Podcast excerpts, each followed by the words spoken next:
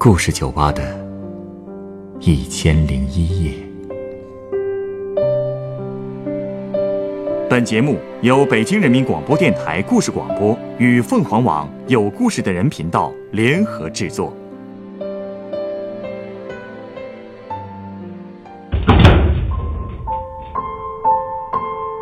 欢迎光临故事酒吧。今天来到酒吧的这位客人向我讲述了他在亲戚家见到的令人匪夷所思的一幕。在一个偏远的村庄里，为什么会有人将老人囚禁多年？这背后的始作俑者又是谁呢？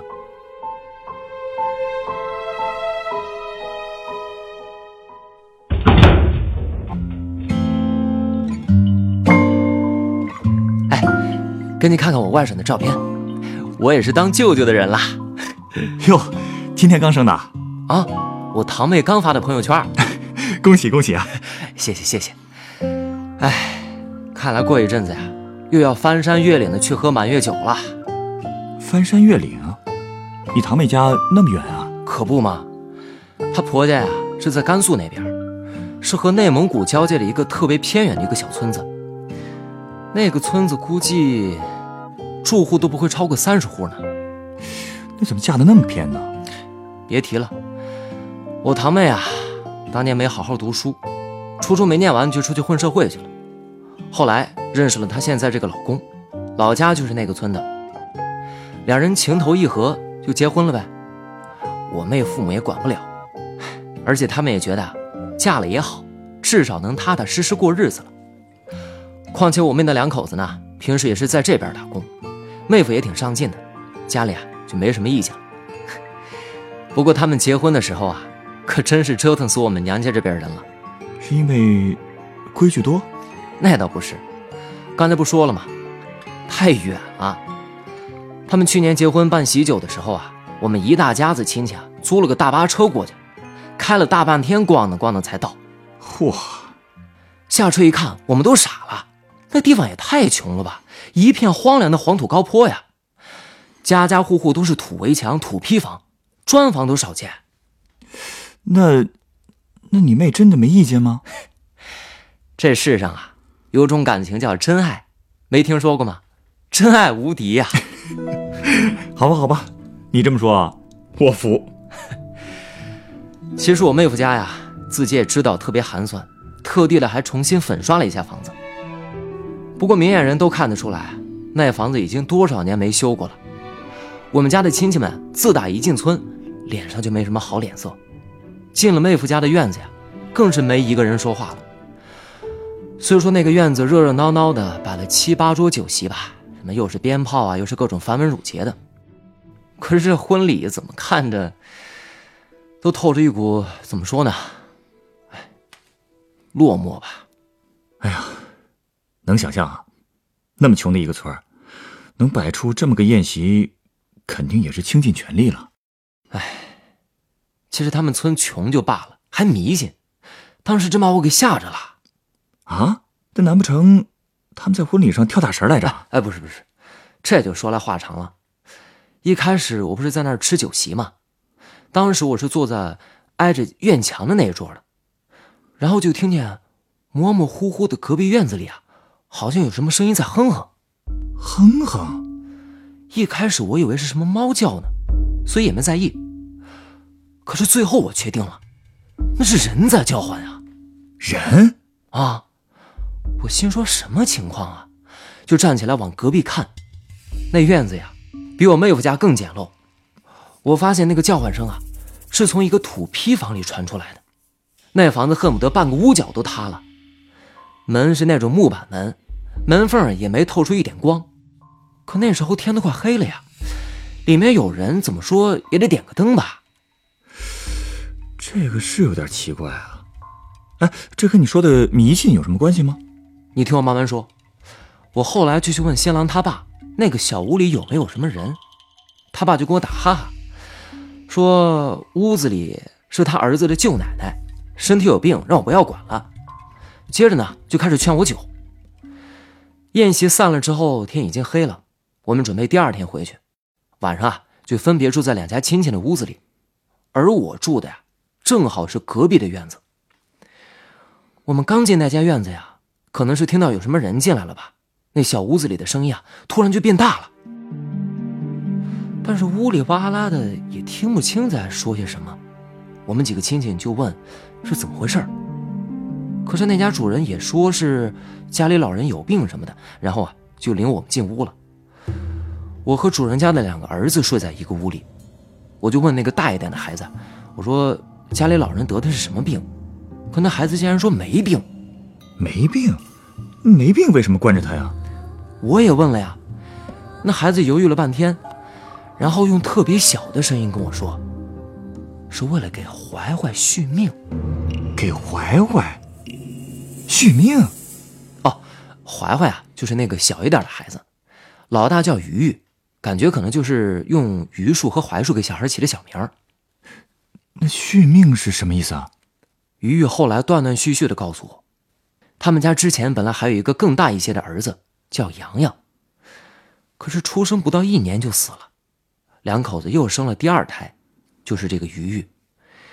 一家人宝贝疙瘩似的把他养到四五岁，结果发现他竟然有羊角风的毛病，后来越来越严重，也去城里看过，但是根本治不了。所以，他们就又生了怀怀。没错。哎，反正他们那个山沟沟啊，连鬼都难来，所以计划生育的什么也管不到头上。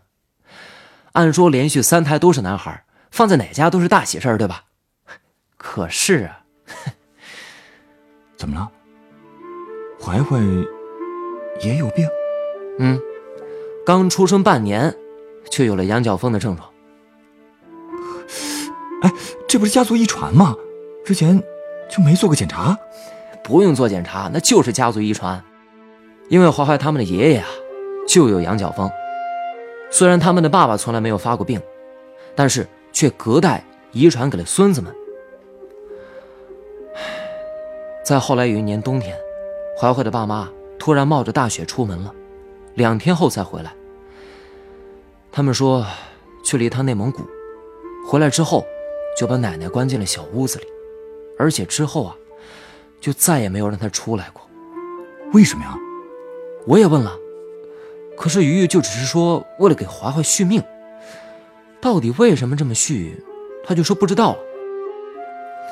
听鱼鱼说呀，那时候他们的爷爷已经去世了，奶奶刚被关进去的时候，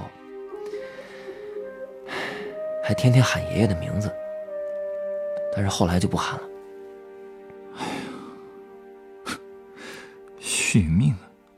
这都哪儿的说法啊？我当时也觉得。当地这种封建迷信真是可怕，但我是一个外人，也没法多说什么呀。那天晚上啊，那个老太太一直呻吟到半夜。早上我们出发的时候呢，她可能还没醒，屋里就没什么动静了。不过我倒是看见鱼鱼他妈端了一小碗饭过去，把那个小木板揭开之后啊，赶紧往里一塞，就跑过来给我们送行了。其实回来的路上。我妹夫他们家的一个长辈亲戚也在，我好几次都想问问那个老太太的事情，不过没想到我伯父先问了。那那个亲戚怎么说？和于玉说的差不多，不过他倒是说了于玉的父母去内蒙古的时候干了些什么。我们全车人一听啊，都吓得不敢说话了。他们干什么了？他们老家那边是地广人稀的高原，农民呢，其实主要都是以放牛为生的。因为和内蒙古接壤，所以他们也经常跑到内蒙古那边去放牛。在那边啊，就经常能遇到一些有奇怪信仰的人。这些人就类似于呃，咱们这边农村红白喜事上做法的那些什么神婆子、神汉什么的。他们那些人啊，主要也是在高原或者一些偏僻的小村落干一些什么算命啊、消灾祈福的把戏，挣点小钱什么的。也就是说。鱼鱼的父母是去找那些人帮忙了。是啊，他们找了两个神汉，想问问怎么给两个儿子去去病根儿。塞给他们两百块钱之后，神汉就告诉他们，只能用采阳寿的方法给孩子们续命。采阳寿？嗯。鱼的父母当时也没听说过这个词儿，就问到底怎么采怎么续命。可是沈汉又不说话了。他们又赶紧又塞了二百块钱，其中一个沈汉才拿出一块红布，上面印着一个很古怪的一个符号。沈汉又在上面画了幅画，然后把红布塞进了布包里，跟他们两口子说：“这是一套神谕，让他们拿回家去再看。而所谓这个采阳寿，就是要去用家里老人的命去续孩子的命，续命的方法。”就画在红布上了。这种话，他们竟然就这么信了？他们当然也不忍心去用老娘的命去画孩子的命啊！谁没有良心啊？你说是不是？而且这要是真出了人命，政府怎么可能不管？不过他们回家之后打开那个布包，才发现续命啊，并不是让他们去杀人。那幅画的意思，就是要做一个封闭的活坟。把人关进去之后，除了给里面的人饭吃，其他的，就是要像对待一个死人一样，不能理，也不能照顾，这样就能达到这个什么采阳寿的效果。哎，这个杀人有什么区别啊？这不是比死还难受吗？而且，这个属于非法监禁吧？谁说只有死人了政府才管呀？是啊，可是当地人不懂啊，他们就是觉得。只要不出人命，还能给孩子治病，就能干，所以他们就把老太太给关起来了。虽然村里也有人觉得这事儿办的不厚道，可是两口子为了孩子，也豁出去了。那，那个老太太被关了多久了？我们去吃喜酒的时候啊，已经被关了三年了。三年？换我的话，还真不如死了呢。所以你也能想象，我们全家人听到这些话之后。心里是什么滋味了吧？不过好在一个月之后，我堂妹和妹夫呀回到我们老家，又办了一桌宴席，我就找了机会问了一下那个老太太的情况。没想到妹夫特别开心，他说幸亏我们一大家子去了一趟，所以他舅奶奶在我们走了之后，被请出来了。太好了，他们是觉得在外人面前丢脸了吧？没错呀，过去村子太闭塞，一年到头也不会有什么外人过来。所以村子里可以说是自成一个小世界，都形成自己的价值观了。可我们在那儿住了一夜之后，不止一个亲戚问到老太太的事，而且都说不能这么关人。村里一看外人们的反应这么大，本来大家也觉得这事儿挺昧良心的，所以又跟雨玉的父母说了说，而且事实也摆在那儿。这都过去三年了，这两个孩子的病也没好啊。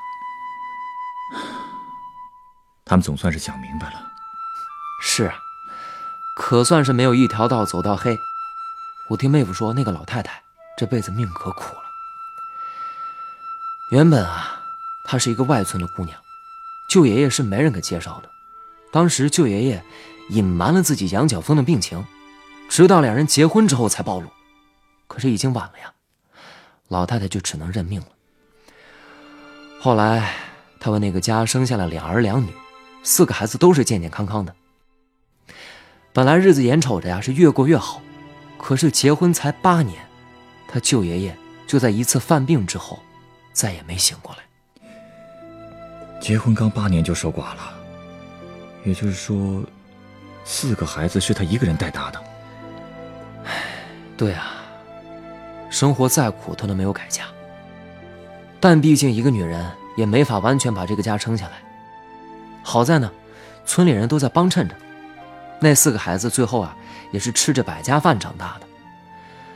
两个女儿长大以后啊，老太太就赶紧把他们嫁到了内蒙古，因为她怕女儿们再受苦了。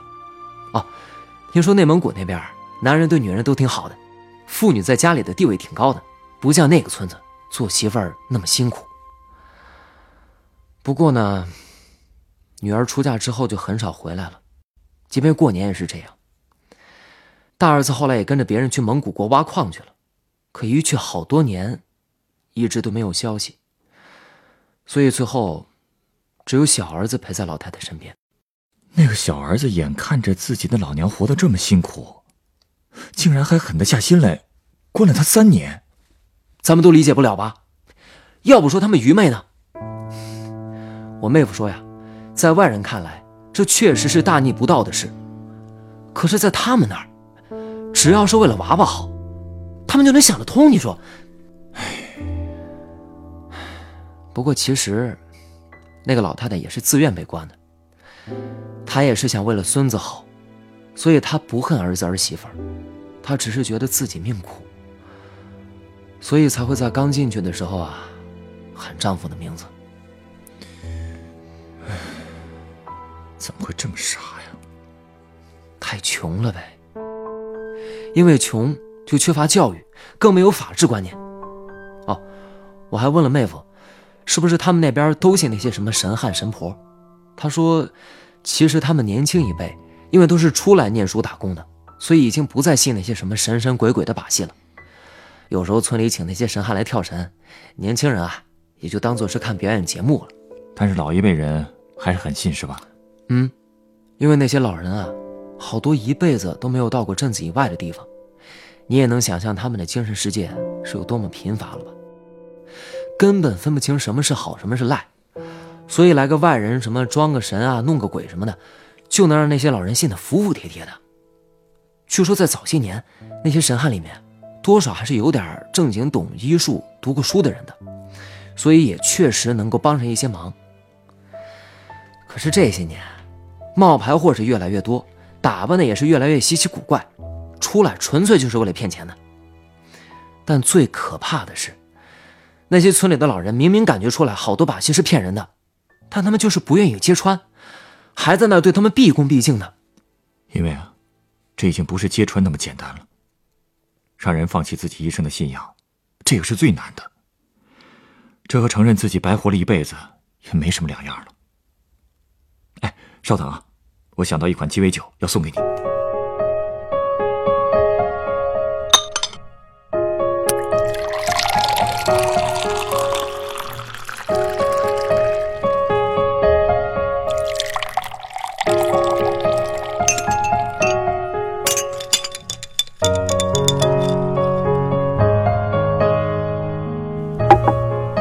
来，这是你的鸡尾酒，它是由野牛草窝的嘎。苹果汁和冰块调成的，名字叫做“灯塔”。灯塔，别说，这金黄色的酒在灯下这么一照，还真有海上灯塔的感觉，很形象啊。其实啊，不只是海上需要灯塔，每个人的心里更需要这么一座灯塔。有它的指引，人才不会走歪路。你是想说那些愚昧的村民吧？可是也没办法呀。毕竟也不可能一夜之间就让他们富起来，给他们建学校、搞普法宣传什么的。我知道，其实这座灯塔并不是用外面的金钱和教育搭建起来的，或者说，呃，并不完全是。那座灯塔一直都在我们的心里，只不过我们总是忽视它。你是说良心？嗯。老奶奶后来之所以能够出来，不就是因为你们的到来？让村里人又再次正视了自己内心的那道光芒？有机会接受教育，自然是最好的。但是我认为，哪怕是目不识丁的人，至少有一点可以去抵抗愚昧和迷信，那就是听从自己良心的指引。无论什么言论，只要是以牺牲他人的利益成全自己的，那必定不是正道。这一点，咱们心里的那座灯塔，早就已经照得清清楚楚了。